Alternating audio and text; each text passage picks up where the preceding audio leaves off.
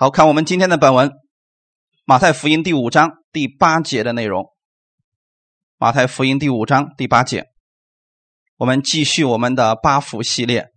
我们今天分享的题目叫“清心的人有福了”。我们一起来读一下这些经文，《马太福音》第五章第八节：“清心的人有福了，因为他们必得见神。”阿门。一起来做一个祷告，天父，感谢赞美你。谢谢你预备这么美好的时间，让我们再次来分享八福系列。我们知道我们是有福的人，我们是有福的，不是因为我们努力得着你的福分，是因为你赐下你的福分给我们。你说清心的人有福了。今天我愿意单单来仰望你，在凡事上愿意来仰望你。我首先学会去仰望你的话语。圣灵，你在这个时候你来供应给我，让我只关注你的话语，把我的劳苦愁烦的事情我先放下来。我相信，当我仰望你的话语的时候，你会借着你的话语赐下安慰、赐下力量和供应给我。我期待你的话语当中得着力量。奉主耶稣的名祷告，阿门。看我们今天这个本文，清心的人有福了，因为他们必得见神。清心是什么意思呢？六根清净的人吗？啊，无忧无虑的，单纯的，还有呢？没有烦心事儿啊。你们刚才所说的这一切，你会发现我们都做不到，那是不是就见不着神了呢？因为你看，清心的人有福了，因为他们必得见神。怎么才能遇见神呢？清心这个词在原文当中指的是清洁、纯洁和单纯的心。刚才你们说的都对。当我们的心在凡事上单单只仰望神的时候，单单相信他的供应和保护，你就会在。生活当中看到神的大能，那有人就说：为什么我们现在我们知道的知识越多，我们反而得着神的能力越少了呢？有很多人都有这个疑问。刚信主的时候，求啥神都给，后来发现信主一段时间之后，五年、十年、二十年之后，我们懂得圣经知识越来越多，那个时候发现，哎呀，好像求的时候神不是那么容易就给了。于是有些人开始。给他指导怎么说的呢？说，哎呀，你刚信主的时候啊，就像一个小孩子一样，你看你一哭，马上给你喂奶。那你长大了就不一样了呀，长大了你得懂事儿啊，你得体谅你的父母啊，你不能没事还哭吧？你再哭，你父母就抽你了。所以啊，那个时候你得看你父母的心情再去求。我们一听，好像也对啊，啊，弟兄姊妹是这样的吗？如果我们的神是这个样子。很多人就得出一个答案，说我宁可呀，就变成初信的那个样子。甚至有些人还给初信的做见证，说什么呢？你刚信主，你是最蒙福的，你知道吗？你跟我们不一样啊。所以你这时候有啥事你尽管求，没事神都会给你成就的。我们不行，我们要求错了，那还得有管教呢，那还得有鞭打呢。那么神是改变了吗？神只爱那个初信的吗？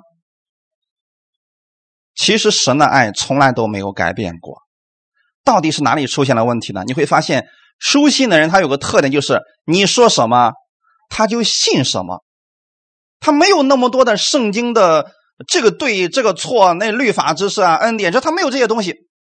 你说耶稣能救他，他说好，那我就相信耶稣能救我。他这个单纯的信，让他在这件事情上看见神了。好没？很多时候就是我们自己的东西太多了，所以我们看不见神了。不是神不存在了，是我们里边的一些东西限制了我们的眼睛看见神。所以还是那句话：当你愿意在凡事上单单去仰望耶稣的时候，单单相信他的供应，你在生活当中就能够经历到他的这个大能。所以把我们自己的那个不符合圣经的想法都放下来。那是拦阻我们看见神供应的一个问题。那么现在我们单纯的相信神的话语，并且愿意按照神的话语去生活，你的生活就会发生巨大的改变。其实很简单，圣经神赐下给我们，就是让我们做生活的法则的。如果我们今天只是为了得救，也就是说你信我你就得救了，你相信我你就已经得救了呀。那么得救之后，我们有很长一段路要走，对吗？我们不是所有的人都跟那个十字架上那个强盗一样，我们死了之后马上就进乐园，不是这样的。我们信了主之后，我们人生还有很长，之后的路该怎么走呢？神说了，你愿意在这个世界上活得胜的生活，我把方法也给你了，原则也给你，那就是按照我给你的这个原则，你去生活就可以了。但是话说回来，真的是所有的基督徒看到圣经之后就完全相信吗？你知道我们在读圣经的时候有多少次我们？开始审断神的话语，这个写的不对。特别是这两天，你们可能看到我发那个灵修了，呃，妻子要顺服丈夫。你知道是姊妹点赞多还是弟兄点赞多？弟兄啊，一堆弟兄点赞说：“哎呀，这个是好，就得多讲这个。”第二天我又发了一句是什么？丈夫要爱妻子，知道谁点赞多吗？那你会发现，我们在对神的话语的时候，我们。一看到这个话语，我们就想着为什么？很多人在读这段经文说，为什么圣经上写先说让妻子顺服丈夫，然后再写丈夫爱妻子呢？他为什么？所以我们很多时候就说了，他先爱我，我就能顺服他。神的话语是不是在这放着的？我们选的时候不不能，你得倒过来，你先让他爱我，然后我才能顺服他。神的顺序是什么？你先顺服他，他自然就爱你了。有人说不，我觉得这个不正确，这不符合我们现代人的一些法则。神的话语永远就不会过时。既然创造的时候万物是有次序的，那么人之间是不是有次序的？我们以前多次给大家讲，有次序不代表你的身份是卑微的，次序是为了让这个家、让这个国更加良好的去运行。阿门。不是太阳比地球要尊贵，所以我们都得绕着它去转，不是这样的，这就是次序。阿门。我们很多时候说了，我们地球应该是中心，其他的绕着我们转才对。不，神不是这样来做的。很多时候我们会说了，我们才是这个星球上的主宰，这万物都得听我们的。可你别忘记了，你还是最后一个被造出来的呢，是不是？次序上我们是在最后的。次序不代表你的身份被别人落后或者怎么样的，只是说在这个次序上，当我们守好了我们那个次序之后，你就能看见神的这个祝福就在你的身上了。阿门。我愿意大家读圣经的时候，他怎么说我们怎么做就行了。至于世人，我们不是用他们现在的生活方式作为我们的生活方式，我们是用神的话语来作为我们的生活方式。阿门。你愿意按照神的方式去生活，你就会看见神的荣耀，看见神的大能。感谢赞美主。清心的人是什么样子的人呢？在原文当中指的是心灵洁净的人。那心灵洁净的人，刚才你们说了，心里面没有污秽啊，没有乱七八糟的想法，是世人都在追求这个上善若水的那种心境。那有几个人能做到这个呢？靠人的努力啊！几乎是不可能做到的，因为这心灵洁净的人是指一个人的内在思想、情感，他是清洁、是纯真、是良善的，然后他表现出来的样子就是一种美德。所以我们看电视上、电影里边会出现这样的原型啊，就是有一些得道的高人，人家往那一坐，你看啊，头发、胡子、眉毛全都是白的，人家说一句话，我们觉得哇，好对呀。人家里边是有东西的，所以说出一句话，我们觉得好对呀。但你忘记了，神是创造世界的那一位，他说的话，我们应该更应该如此相信才对。阿门。箴言书里边二十一章第八节说：“至于清洁的人，他所行的都是正直。”如果我们把标准放在人的身上，你的行为就会出问题。那如果我们把我们的行为，对照的是我们的主，你用主的那个方式来思想，你的行为就一定是正直的。所以这里说清心的人有福了。那如何才能成成为一个清心的人呢？既然是心灵洁净，你的心灵靠什么洁净？那世人今天他们靠什么洁净他们的心灵？鸡汤吗？一些励志小说，一些成功人士的经历，靠这些东西来干什么？洁净自己的心灵啊，让自己的心灵得到净化呀。或者说，读一些高深的智慧的书籍，那本身就是人做不到的，所以他觉得哇，这个比较好，这是我们理想中的一些事情。但有一点，这个靠自己是永远不可能做到的。人的心要想变得洁净，它一定是神的恩典。如果我们用理性去分析神的话语，我们很难看见神话语给我们所带出来的作用。那就算可能我们有一些事情，我们可以得出一些见证或者呃反复论证之后，我们知道哦这个事情是正确的。但有一些事情我们永远论证不了。当我们论证不了的时候，我们心里边就会存在有疑惑。但是清心的人，他是先相信神所说的，然后他的眼睛就能看见了。世人说的是什么呢？你先让我看见你的神，我就相信他。可是，在我们里边，我们怎么说？你先相信他，你就能看见他了。那我现在问你们：你们今天已经接受耶稣的人，你们有几个人亲眼见过耶稣？有没有见过？你信主都这么长时间，有有没有一次耶稣突然冒在你面前说：“我的名字叫耶稣，你信的就是我。”有没有这么出现这么一个样的来？那你相信他吗？你相信有他吗？这就是我们所说的信。清心是从这里开始的。你先相信有神，你信了，你就能够看见了。我以前跟大家讲过，神的话语不是让我们分析的，是让我们信的。你单单的相信，就会看见神的荣耀。圣经当中有很多人看见了神迹。看看见了医治，他们靠的不是别的，不是他们读经够努力，然后呢祷告够努力，他们靠的是他们单单的相信，所以很多人就看见了神的荣耀。当我们愿意顺从真理的时候，我们的心就被洁净了。这样的人是有福的人。我们看一段经文，《彼得前书》第一章十八到二十二节，一起来读一下。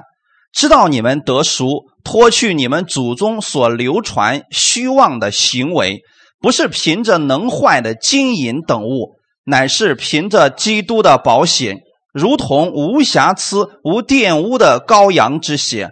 基督在创世以前是预先被神知道的，却在这末世才为你们显现。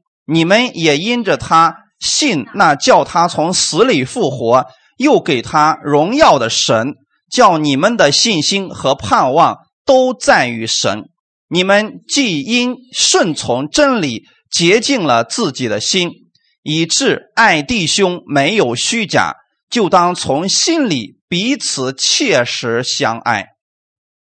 彼得呢，本身是个渔夫，他的文化也不是很多，但你会发现，彼得。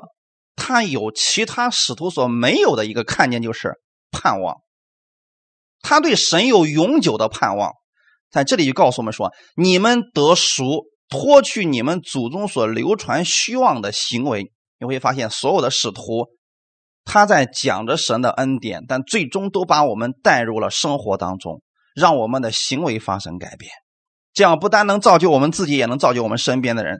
脱去你们祖宗那个。糟糕的行为靠的是什么？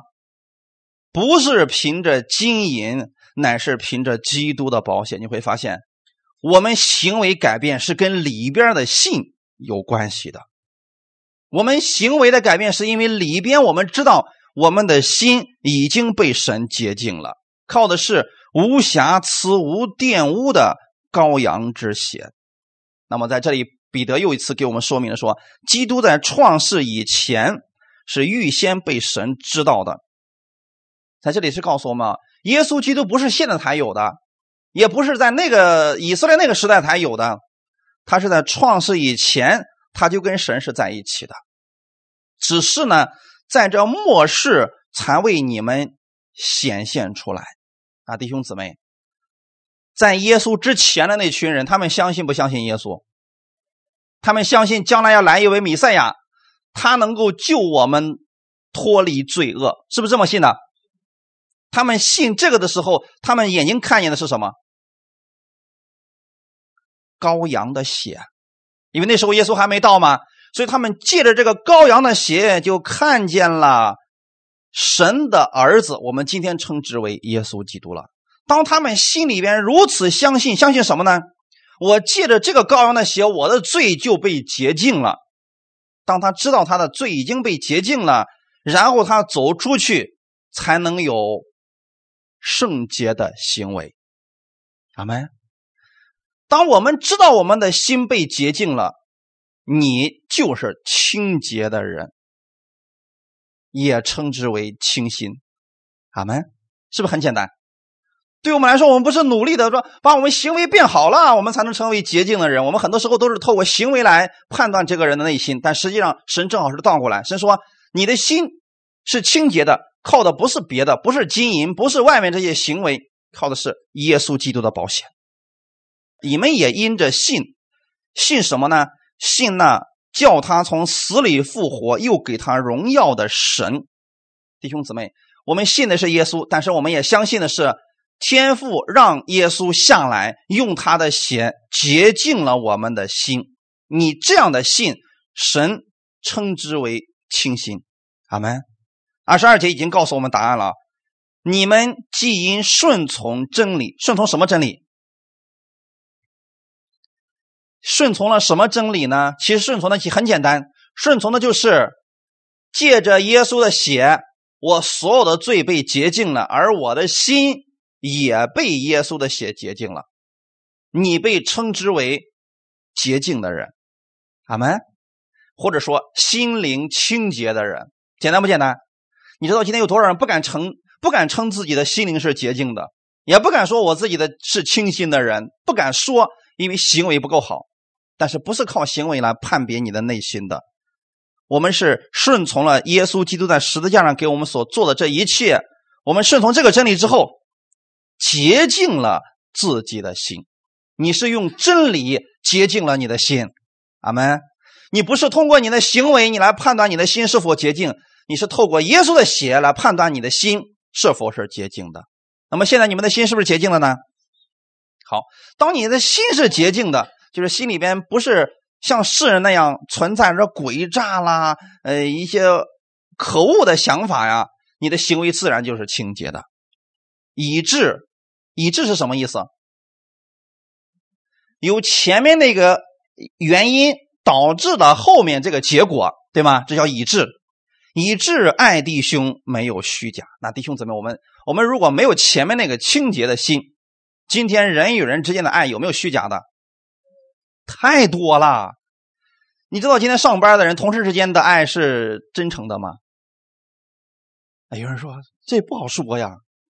那么，圣经在箴言书里边有说说，呃，你跟那个你的长官在一块吃饭的时候，你看人家长官怎么说的？请吃啊，啊，请喝啊，啊，吃吧，喝吧，没事啊。圣经上怎么说的？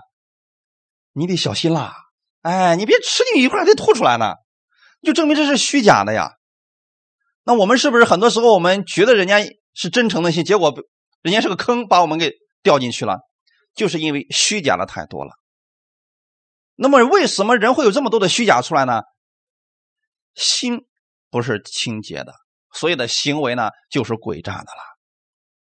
但是，当我们的心里边，我们知道我们已经被耶稣的宝血洁净了我们的心，耶稣怎么样爱我们，我们领受这份爱，再去爱弟兄姊妹们，大家就能够真诚相对了。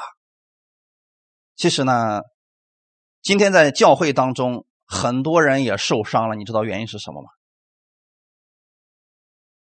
我们如果在世上，我们还存着防备的心，啊，既然同事大家都诡诈，那我呢就防着他们好了。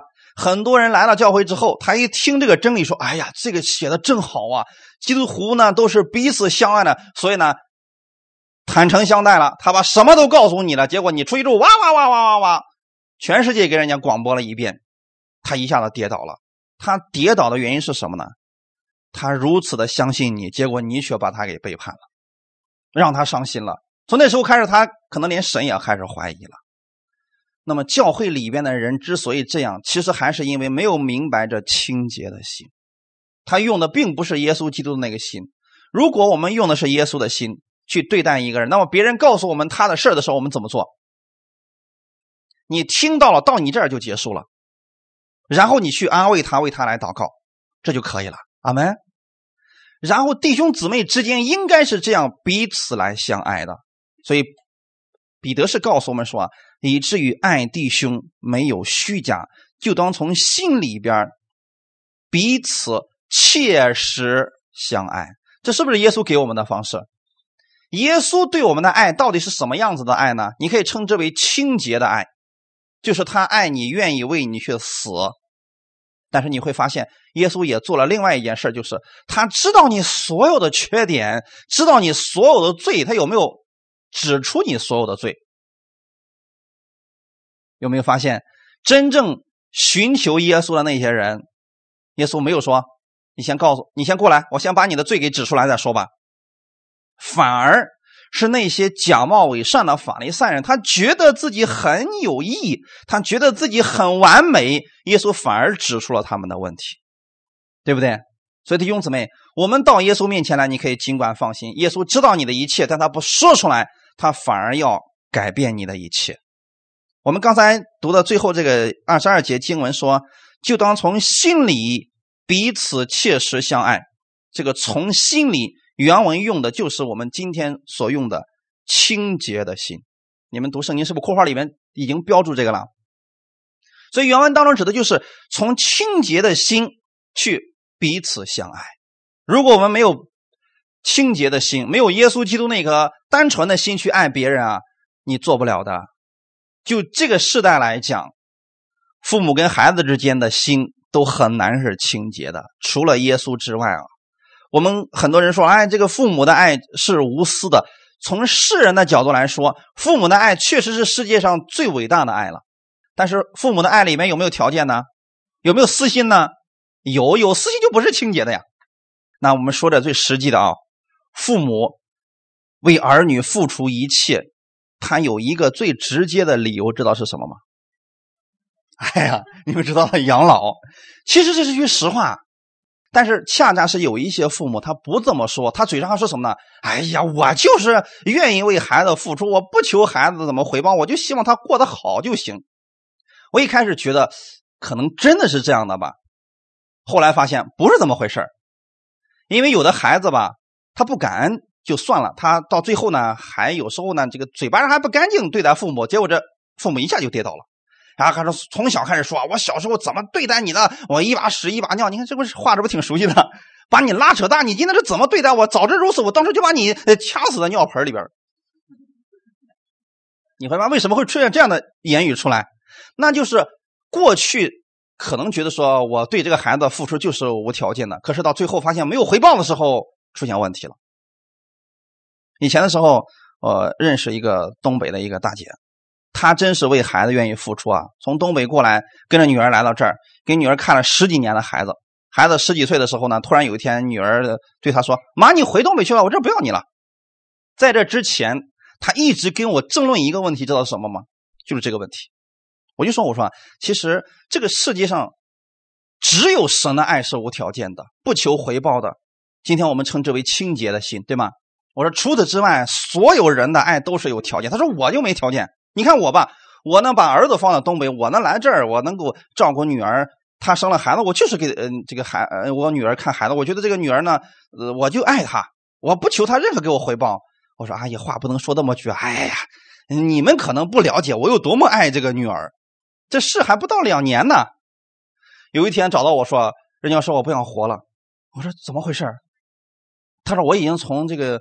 女儿家搬出来，我在外面租了个房子，你能过来给我祷告吗？我就去了。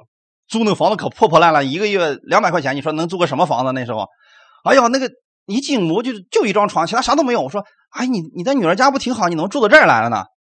他说呀，别提这个没良心的东西了呀。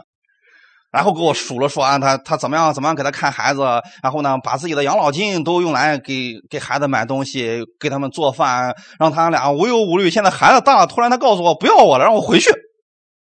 我说阿姨不对呀，你不是说你就希望女儿好，你也不求他给你回报什么。他不说话了，他说我现在才明白，真的只有神的爱是无条件的，对我们来说。神真的不求我们回报给他任何东西，而这个原文指的是清洁的心。神就是单纯的爱我们，阿门。所以我们千万不要用这个心去想我们的神。你说耶稣为我死，为我做这么多事他到底在我身上图个啥？我们不要用这种方式去想神了，好吧？单纯的相信他就是爱你。哈利路亚！如果你找不着答案，你就这个答案一定是正确的。有人问说：“为什么上帝要造我？”原因很简单，他爱你。有人说：“啊，为什么让我经历了这么多的事情？”很简单，他要把更大的祝福要赐给你。总之，这些事情的发生，神是要造就你，要给你赏赐，他的目的是为了你过得更好。如果你看不懂这一点，你就会去埋怨神。那么，我们这个清洁的心是至关重要的。借着信，耶稣在十字架上为我们所做的这一切，我们的心就被洁净了。刚才我们所提到那么多的埋怨、抱怨，甚至说委屈，实际上心仍然是不清洁的。那我们来看几段经文，《使徒行传》十五章五到九节。唯有几个信徒是法利赛教门的人，起来说。必须给外邦人行割礼，吩咐他们遵守摩西的律法。使徒和长老聚会商议这事，辩论已经多了。彼得就起来说：“诸位弟兄，你们知道神早已在你们中间节选了我，叫外邦人从我口中得听福音之道，而且相信。知道人心的神也为他们做了见证，赐圣灵给他们，正如给我们一样。”又借着信洁净了他们的心，并不分他们我们。彼得虽然文化不高，但是他对耶稣的信呢，真是单纯的。虽然之前他的这个问题特别的多，可是他被圣灵更新之后的这个彼得，他的一切就不一样了。我愿意我们学习彼得的这一份信。所以当别人都在这争论，为什么争论呢？他们用的是。世俗上的律法去争论说啊，这个光信不能得救啊，光信的话，他跟我们还不不一样啊，必须让他们守我们呃犹太教的一些规矩，然后他们才算是得救的人。辩论就多起来，弟兄姊妹，人与人之间为什么会出现辩论？理解不一样，观点不同，但如果我们都相信的是耶稣爱我们，这些辩论就没有了，因为辩论只有一个结果，要争出输赢。对吗，弟兄姊妹？可是如果你是爱别人呢？你在乎的不是输赢，是这个人能不能得着益处。所以彼得就站起来说什么呢？哎呀，你知道，你们都知道啊。今天神节选了我，让我呢给外邦人去传福音，让他们听到这个福音，并且去相信。知道人心的神也为他们做了见证，赐圣灵给他们。你知道，在犹太人的心里边认为。那圣灵能赐给谁？那个人必须是犹太教的，而且得得做到一种什么程度呢？就是虔诚的人，然后圣灵才能赐给他呀。彼得是不是一开始也这么想的？直到有一天的时候，彼得在中午的时候祷告，然后呢，魂游向外，是不是神让他看见不洁净的动物了？然后神对对彼得说：“彼得起来，把它宰了吃。”彼得当时怎么说的？主啊，这种不洁净的动物从来没有入过我的口啊！当时神怎么说的？神所洁净的，你不可当作是不洁净的。那么外邦人已已经被洁净了，你们就不要看他们是不洁净的。之后呢，彼得给外邦人讲到去哥尼流家里面，一讲到出现什么事情了？一讲到圣灵降下来，那些人开始说方言，彼得当时愣了一下，突然彼得就明白了。哎呀，我终于知道了，神是不偏待人的，只要你信，神就能洁净你的心。在他们看来，那个洁净的心呢，那太难了。不单呢，你言语上要洁净，你吃东西也必须是洁净的吧？犹太人把这个洁净想的多复杂，那么今天有多少人把洁净也是想的这么复杂的？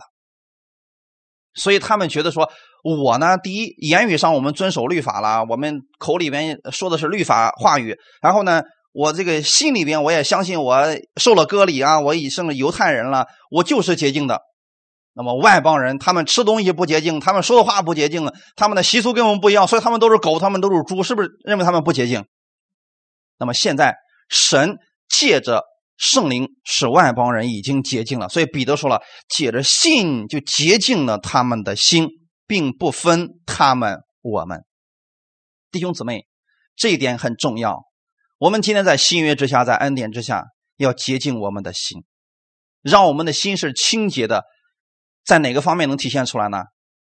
如果按教会来讲，你不要说你是这一个教会的，他是那个教会的，所以因为他是那个教会，他说他死你都不能帮助他。原因很简单，他不跟我是一个教会的。这是不是分了你和我了？这就是我们所说的不是清洁的心。清洁的心是什么意思呢？从耶稣的角度去看这些人，他们都是耶稣所爱的。这样的话，是不是我们就能够真的做到切实的彼此相爱了？正是因为分了你的、我的，他是那个派的，我是这个教的，所以我不能跟他在一起，才会出现了分门结党、彼此相仇的事情。而这些恰恰是跟清洁是对立的。当我们明白耶稣基督的救赎的时候，就不再分犹太人、外邦人，只要是信耶稣的，都是一样的，都是被神所喜悦的。阿门。你想，如果是这样的话，信耶稣的是不是真的是蒙福的一群人了？我们到了这里，这里有教会，我们知道我们到家里了。我们到了别的地方，我们只要找着教会，我们就找着家了，是不是？过去我们。从圣经上看，我们是这个样子来相信的。事实呢？事实是你今天到了某一个地方，你先找到教会，你说：“请问这里是信耶稣的教会吗？”人家说：“哦，是。”他说：“哦，我是从哪哪来的？我能不能呃，在你们教会待一会儿？你把你身份证给我。你说你是干什么的？你过去在哪个地方教会？你牧师叫什么名字？呃，你牧师有没有牧师证啊？一大堆，最后。”人家判断说不行，我们不能接待你。你看你说话这样子像异端，你走吧。就这么是是不是人因为心不清洁，所以说看谁都不像个好东西？其实是心的问题，弟兄姊妹。对我们来说，信耶稣的我们应该去接待他们。耶稣说。仇敌我们都接待了，更何况我们的弟兄，我们现在是反复的判断这个弟兄是不是异端，是不是有问题的。他既然有需要帮助，我们就帮助他就好了嘛。这是在耶稣基督里边我们所讲的清洁的心，所以这点很重要。我们明白之后呢，我们用这个样的心去看世人，你的心会宽大很多呀。借着耶稣的血，我们的良心被洁净了。所以，使我们仰望耶稣基督为我们所做的，我们的良心洁净之后，你看事情啊就不再一样了。看一段经文，《希伯来书》第十章一到四节：律法既是将来美事的影儿，不是本物的真相，总不能借着每年常献一样的祭物，叫那近前来的人得以完全。若不然，献祭的事岂不早已止住了吗？因为礼拜的人良心既被洁净，就不再觉得有罪了。但这些祭物是叫人每年想起罪来，因为公牛和山羊的血断不能除罪。这是旧约律法下的献祭方式。律法它指的是摩西的律法，律法是将来美事。那么将来美事指的又是谁呢？将来耶稣在十字架上所做的那个献祭，不是本物的真相，总不能借着每年常献一样的祭物，叫那近前来的人得以完全。弟兄姊妹，你知道在旧约之下，他们每年都得献祭，他们的良心并不是安宁的吗？因为他们总担心说，如果哪一天我忘了忘了一个日子，那可就惨了呀！我的所有的罪都会在神的面前显露出来呀。就像我们今天，呃，有的人还那个房贷一样，说有一天你把它给忘了，你忘了不要紧，有人记着呢。然后呢，等你下回再办什么事人家说了信用不良。其实，在就业之下，他们就这么怕，你知道吗？数了那个日子，千万别让我把神的这个事给忘了。你说这个人每天良心会怎么样？所以他们的就业之下，他们的生活经常是恐惧战惊的。那去服侍神的时候呢，总害怕我要是哪点有点问题啊，这神就把我给整死了。所以他们借着牛羊去献祭，不是让他们的心更加的安宁了。这些祭物让他们想起了什么？这些祭物是叫人每年想起罪来。你想想看，为什么会说祭物是让他们想起罪呢？每年的时候，他们牵着牛羊鸽子去找祭司的时候，祭司呢最后说：“把你的手放在这只羊的身上，说我所有的罪都归到这只羊的身上。”他看见的是什么？他虽然看见的是羊，但是他实际上看见的是自己的罪。他亲眼要看到这只羊被杀掉，然后呢，这只羊会进到翻祭坛里面被烧成灰，从头到尾是不是都是自己的罪？他的目光一直都在罪上啊，所以你说这个人的良心能洁净吗？所以如果我们把焦点搞错了，总是定睛在罪、罪、罪、罪这些事情上，你放心，你一定是恐惧战惊的。生活当中，你看谁都是有罪的，你看谁都是有问题的，这是旧约之下的。但是我们来看一下啊，第二节说了，如果说旧约的那个献祭呢，能够让人得以完全。那么献祭早都停止了，停止之后会发生另外一个事情是什么呢？礼拜的人良心既被洁净，就不再觉得有罪了。这是不是他们将来要盼望的一个事情？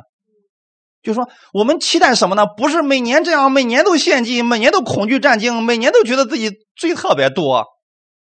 他们不是在这样里边活着，他希望的是献祭之后有一天我不再去献祭了，而我的良心也不再觉得有罪了。现在你们是不是已经达到这个果效了？借着什么？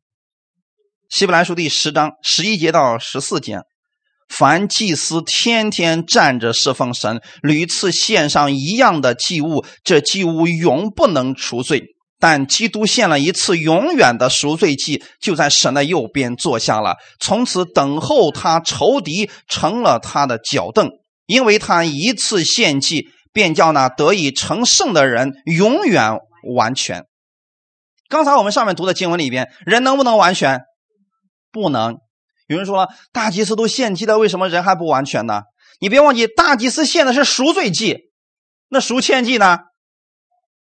平安祭呢？素祭呢？火祭呢？是不是你都得献？是大祭司是把你的赎罪祭给你献上。可是如果你得罪了人呢？你今天恨这个人了，你恨不得把他给杀了，结果呢拿石头把人家砸了一顿，好了，是不是犯罪了？这时候怎么办？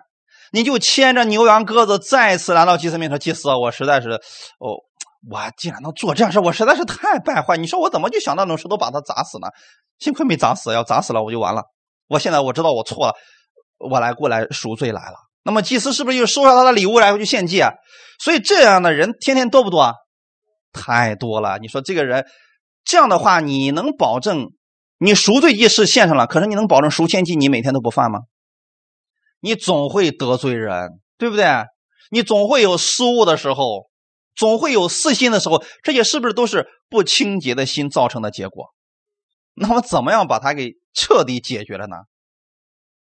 五大忌必须是全部献上，我们的良心才能够洁净。今天很多人以为说，耶稣在十字架上献的只是赎罪祭，有没有赎愆祭、平安祭、素祭、感恩祭，是不是都献上了？所以当耶稣把这些全部都为你献上的时候，神不再纪念你的罪，也不再看你的行为，这就。等于说赎愆祭是献上了，要不献上，神今天还会追查你的旧孽罪孽的。你是不得罪神了，可是你会得罪人的，你得罪人也是得罪神，这是在旧约之下的。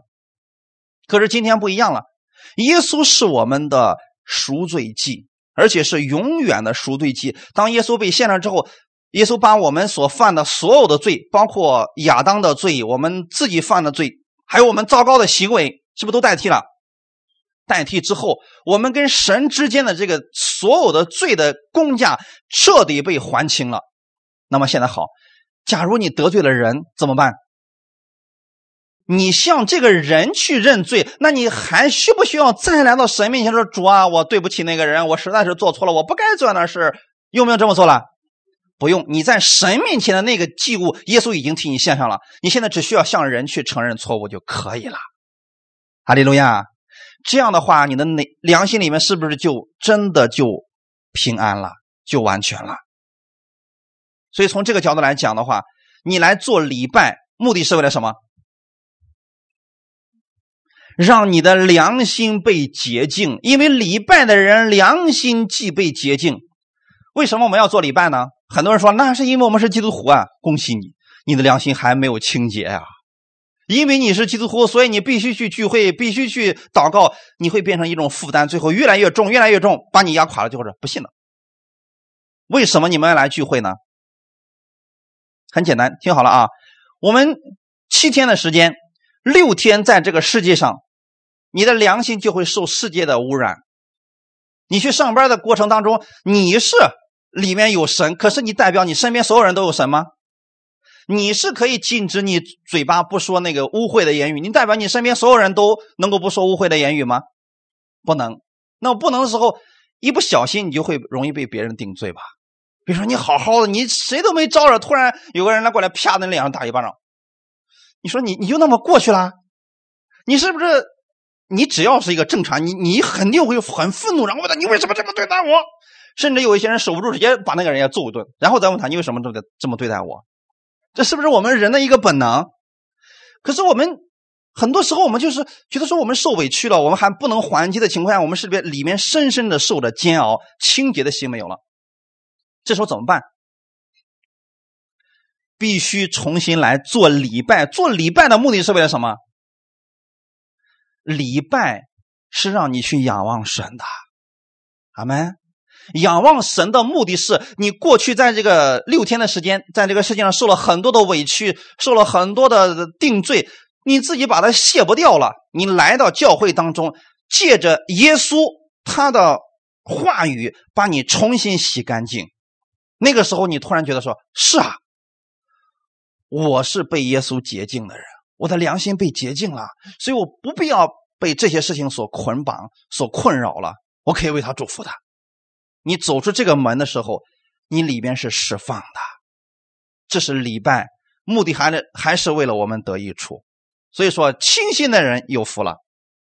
你在这个世界上没办法做到不清心，可是你来到这儿，我们有弟兄姊妹彼此相爱，彼此服侍，在这个过程当中，你被爱了，被服侍了，你的良心借着礼拜被洁净了，你就不再觉得有罪了。这个不再觉得有罪，不单单是不再觉得你有罪，也不再觉得别人有罪了。阿门。感谢赞美主啊！所以祭司呢，过去是天天站着侍奉神，这个问题都不能做到。但是耶稣基督是献了一次永远的赎罪祭，就在神的右边坐下了。十四节说的是，因为他一次献祭，便叫那得以成圣的人永远完全。这话语是不是给我们的？每次你来教会，是不是读到这句话就觉得说：“哦，是我在神的眼里面是永远完全的，对吗？”出了门之后还能记住多长时间这句话语？所以我们才需要反复的来聚会，反复的互相提醒，对吗？你你发现，在外边受了多大的委屈，你只要坐下来，你看到这句话语，一祷告，哎，心里边马上就释放了，这就是原因。神知道我们的软弱，所以他愿意我们来寻求他，他要把清洁的心再次的赐给我们，同时让你知道呢，你是有福的。这样的话，你更愿意来依靠这一位爱你的主，用清洁的心来寻求他。就是你寻求神的时候，就别再想着那些那些乱七八糟的事了。你知道有多少人，他看圣经是这么一个目的啊？我听说这个神的能力最大，他能咒诅人。口一开，这个人就死。好，我就得找，我找看这个神什么时候咒诅人，在哪种条件之下可以把人给咒诅死，然后我要用在我仇敌身上。很多人就特别钻这个牛角尖啊，就问我说：“那个亚拿尼亚和撒菲拉是不是被彼得给咒诅死的？”他们为什么惦记这个事儿？你知不知道？我村里边就有那么一个人，他也得罪我了，我就心想，彼得能这么说话，我也可以这么说话啊！买你的人就在眼前啦，能这么去看圣经吗？不能吧，这个心肯定就不清洁了吧。所以弟兄姊妹，我们读圣经的时候，我们是以清洁的心来与仰望神，就是主啊，我单单来仰望你，我现在不看我的问题。虽然我是带着问题来的，但是我把问题在你面前放下，我单单来仰望你的话语。你会发现，你去仰望神的话语，你在听的过程当中，你的问题解决了。世人的事情是怎么解决的呢？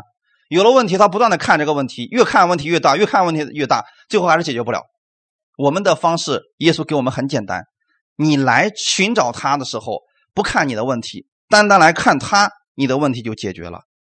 所以，用清洁的心，就是单一的寻求他。我相信神一定能解决我的问题，所以我看的不是我的问题，是我的主。阿门。用这种方式来寻求神，你的问题很容易就解决了。我们把这个称之为单单仰望。圣经当中有一个人叫哈拿，你们知道哈拿是因着什么来到神面前祷告的吗？这个丈夫娶了两个妻子，娶了两个妻子之后呢，另外一个呢生有孩子，这个哈拿呢不能生育。你说不能生育，是不是心里面本身已经自卑了？结果那个能生的怎么说他了？老是刺激他，老是刺激他。用今天的我们，我们刺激人不会生育的，用什么方式刺激，让这个人一下都能跌倒好长时间？你们都笑了啊！我们不去重复这个话，你们都知道是什么啊？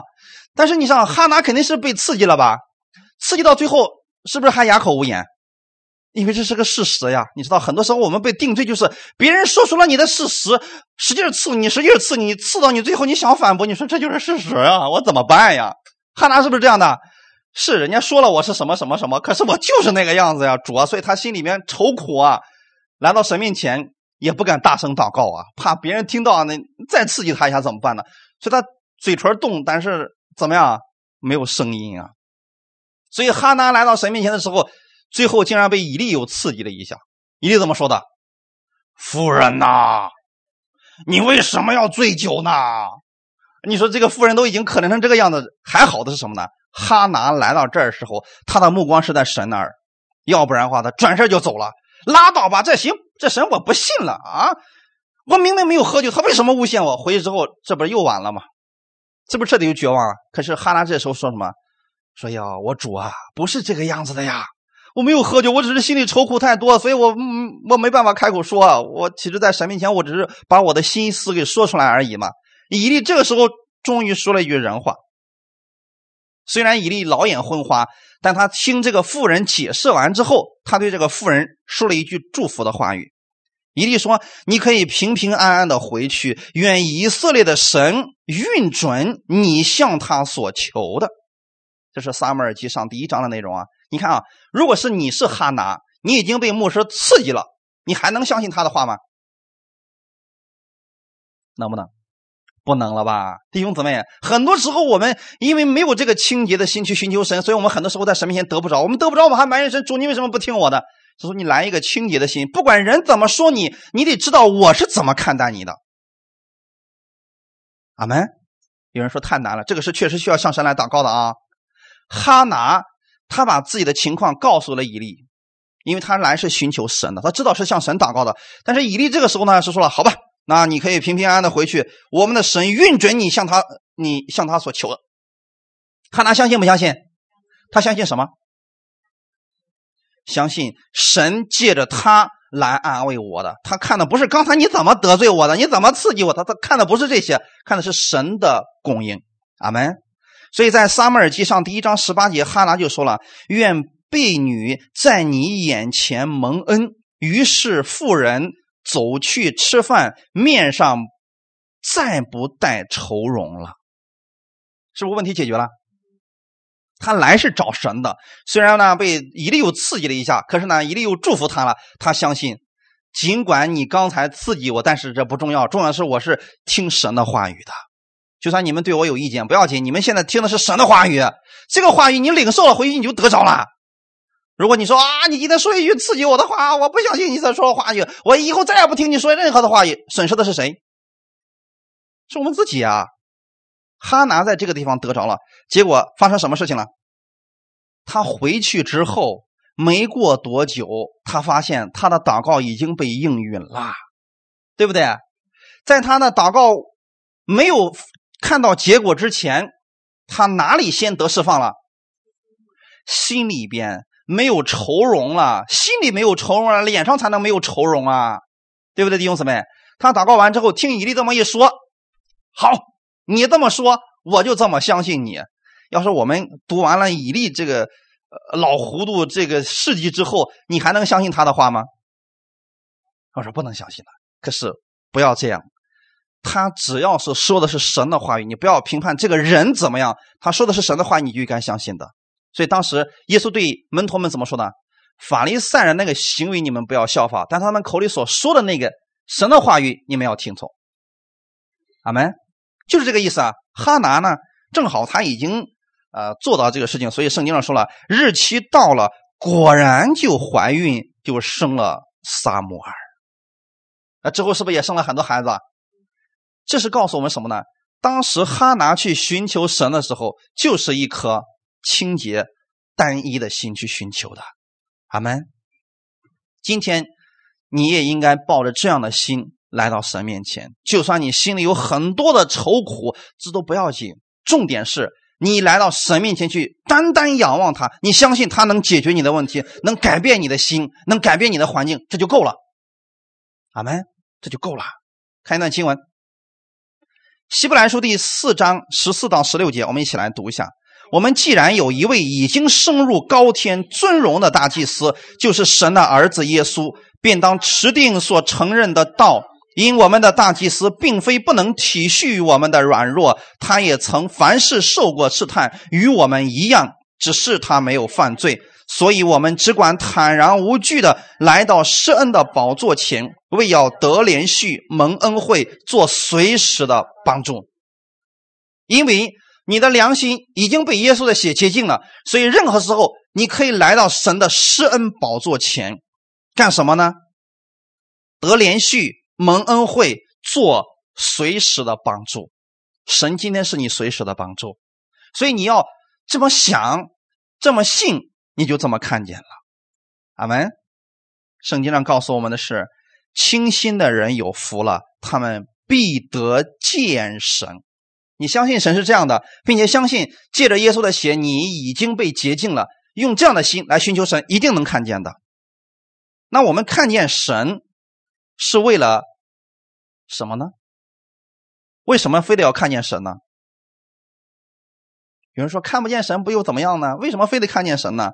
我们得见神不是为了显出我们的败坏和我们的罪恶，而是我们会因此而蒙福，我们会被神祝福的。阿门。这才是我们要遇见神的真正的目的所在呀！你遇见他了，了不得了，谁被祝福了？我们自己被祝福了，所以你们要愿意去遇见这位神呐。可是如果有人把神给说错了，你还愿意遇见他吗？比如说，很多人就描述神就拿了个大棒子，整天跟在你的后边，你一犯罪，吧唧一棍子把你打到地上去，你还愿意遇见这位神吗？就像刚才我们所说的啊，一开始你刚信的时候呢，你求啥神都给你，等你长大之后不听话，拿棍子梆叽一棍子打下去，让你给我祷告妄求，这也是你是该你该求的吗？让你给我求。那我们离这个神越近，我们不是越危险吗？甚至有些人说了，其实信神就跟过去的皇帝一样，伴君如伴虎啊！你要求错了，那不一棒子把你打到地狱里边去了？我心想，还离他远点吧。如果把神说成这个样子，你还愿意见他吗？不愿意了。圣经上说的是，清心的人有福了，他们必得见神，见神的人就蒙福了。好没？看一段经文啊。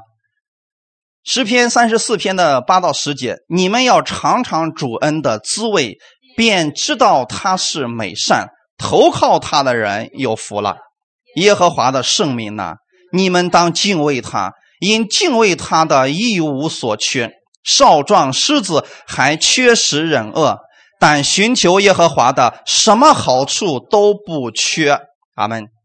这段是我们这周要默想的经文，你们可以去回去去默想一下。你们要干什么？尝尝主恩的滋味怎么尝？先单一的相信主，你的话这么说，我就这么信。阿门。啊，我不去找理由，不去分析，你怎么说，我怎么信。有人说好傻呀，咱能不能傻一回？我们在世人面前可以聪明一回，但你在神面前要变得傻一点。他怎么说，我们怎么信就好了。然后你就能尝到主恩的滋味了。尝到这个滋味之后，你觉得他不是恐惧的神，他是什么神？他就是美善。阿门。圣经说：“投靠他的人有福啦。”耶和华的圣名呢？你们是不是神的圣名？你们要敬拜他，因为敬拜他的人什么一无所缺呀。你去敬拜他，就是用单一的心仰望他，单单相信他的话，就是这么的让你蒙福，能改变你的心，洁净你的心，让你的一切都蒙福。你就这么相信。世人说你哪配得蒙福？你说不，我不相信你的话，我就相信我神所说的话，单单去敬拜他，相信他，你一无所缺呀。阿门。少壮狮子还缺食忍饿，为什么？为什么不说老狮子呢？老狮子饿是正常的，为什么少壮狮子还有饿的时候呢？狮子被称为是什么？百兽之王，对吗？万兽之王是吧？好，这个万兽之王为什么会挨饿？有时候，因为狮子代表的是力量，对不对？它已经拥有动物当中最强大的力量了。可是你拥有最强大的力量，你去捕食的时候，你靠的还是你自己的力量。你靠的只不过是你这个强大的力量而已。你这强大的力量不能保证你每次都抓到食物。但是依靠我们的神呢，寻求耶和华的，什么好处都不缺。我愿意你们把这句话背过啊！寻求神的，什么好处都。不缺，神没有说了，寻求我的是好处不缺，但是我这也有管教、病痛、意外，这个也不缺，有没有说过？没有。记住这句话就行了。你到神面前来，他给你的是好处，所以愿不愿意去遇见他呢？那就对了嘛，因为你每次遇见他都是从他那能得到好处。我们真的什么都给不了神。我们每次到神面前去，实际上是让神来祝福我们，来帮助我们。所以你遇见神，你的生命就改变了；遇见神，你就蒙福了。哈利路亚！在什么事情上你遇见了神，你的心里就是喜乐的。看一段经文，《耶利米书》的第二十九章十一节，耶和华说：“我知道，我向你们所怀的意念是赐平安的意念，不是降灾祸的意念，要叫你们幕后有指望。”你们要呼求我，祷告我，我就应允你们。你们寻求我，若专心寻求我，就必寻见。阿门。我们的神特别乐意我们去寻求他，呼求他，祷告他，因为你这么做，神的公义就被满足了。阿门。为什么神给这个人不给那个人呢？原因很简单，这个人求了，神就给他。这是神公义的部分，弟兄姊妹，多向他祷告，多去呼求他，你得着了就更多了。我以前一直说，我们的神是公义公平的神，就是你不求他，不是非得要塞给你，他把这个祝福放这儿，你愿不愿意过来拿呢？你说我相信你把它放这儿，我愿意过去拿，哦，你拿了给你了。有人说我不去，那你得不着，你不能说神没有给你预备。我们的天父呢，乐意我们去寻找他，他愿意把更好的赐给我们。看段经文，这段经文我们可以默想，《马太福音》第七章七到十一节，一起来读一下。你们祈求就给你们，寻找就寻见，叩门就给你们开门。因为凡祈求的就得着，寻找的就寻见，叩门的就给他开门。你们中间谁有儿子求饼，反给他石头呢？求鱼，反给他蛇呢？你们虽然不好，尚且知道拿好东西给儿女，何况你们在天上的父，岂不更把好东西给求他的人吗？这段经文是给你的，你祈求，他就给你，我们的天父就给你；你寻找，他就让你寻见。什么时候我们愿意寻找呢？主啊，我实在没办法了，我愿意来寻求你。可以，你在这个时候能寻求神也行。但如果你一遇到事说主啊，我愿意先去寻求你，可不可以？这种方式更好。你寻求神，神就一定会让你寻见，叩门就给你们开门。所以，我们主的门好不好开？好开，特别容易开。你就算你说我现在在困难当中，神也会给你开一个门让你出去的，因为你们凡祈求的就得着。有很多人说不对，这句话我就觉得写的有问题。什么问题呢？我也求了很多了，神都没给我。其实在这儿我要给大家稍微讲解一下啊。最后一句说：“你们在天上的父岂不更把什么好东西给求他的人？”在这里呢，跟前面那个说“凡祈求的就得着”，这两个应该是相互照应的去理解它啊。很多时候我们祷告了，是主啊，我就要这个东西，结果发现神没有给我们这个。我们说主啊，你没给我应允，你没有成就我的祷告。其实神没给你这个，神一定给了你。比这个更好的，或者说，今天神还没有给你成就，是神给你预备在合适的时候把最好的东西给你。我们知道说拿好东西给儿女，你比如说你刚买了一堆的那个樱桃，你家孩子回来就要吃，你说等一下，你家孩子说为什么要等一下呢？哎，你说让你等一下你就等一下嘛。那如果他嗷一开始哭，你由他哭，可是这个母亲在这里边把那个。稍微坏一点的都给他挑出来，孩子说啊，你不爱我，你没有让我第一时间吃到樱桃，你要把它留下来，自己要吃了。很多时候我们是这么祷告的，你知道吗？我说为什么不第一时间给我，不以最快的速度给我？我们的主说，这个时候还不能给你，再晚一点点啊，给你是最合适的。我们等不了啊。结果有一天神给了我们更好的，我们说不，我不要这个。刚才那个轻的为什么没了？我们就喜欢那个轻的。那个对我们不好，所以神不会给我们的。咱们祈求就得着，寻找就寻见。所以圣经当中，你寻找的是什么呢？有的人在圣经当中寻找财富，能不能找得到？神没有把钱直接给你，但是神把得财货的智慧能力给你了，这不是更好吗？比如说，哦，我想在这里边得着永生，能不能？你说我找了半天，我发现也没有长生不老那四个字啊。可是里面有耶稣，你得着耶稣，你就得着永生了。阿门。总之，你所需要的一切，在圣经当中你都可以寻见，只要你愿意寻求。这个世界上所有的智慧，所有所需要的一切，在圣经当中都有了。阿门。叩门就给他开门。你想打开什么门呢？智慧之门，人际关系的门家庭的门都可以，后门神就会给你开门，哈利路亚！而且神怕我们听不懂，用了一个人间的比喻，说你们中间谁有儿子求饼，给他石头，石头能不能吃呢？不能，所以说你不会把石头给他了。那么求鱼，孩子是要吃鱼，你给他什么？会不会给他蛇？你会发现后面的两者都是对他没有任何益处的，你都不会给，我们的天赋也不会给的。阿门。好，我们今天就讲到这儿，一起来祷告。天父，我们感谢赞美你，你告诉我们清心的人有福了。今天我们知道我们是清洁的人，因为是你洁净了我们的心。你在十字架上借着耶稣，让他的血洁净了我的心。我知道我在你的面前是完全的，是心灵洁净的人。圣灵也住在我的心里边。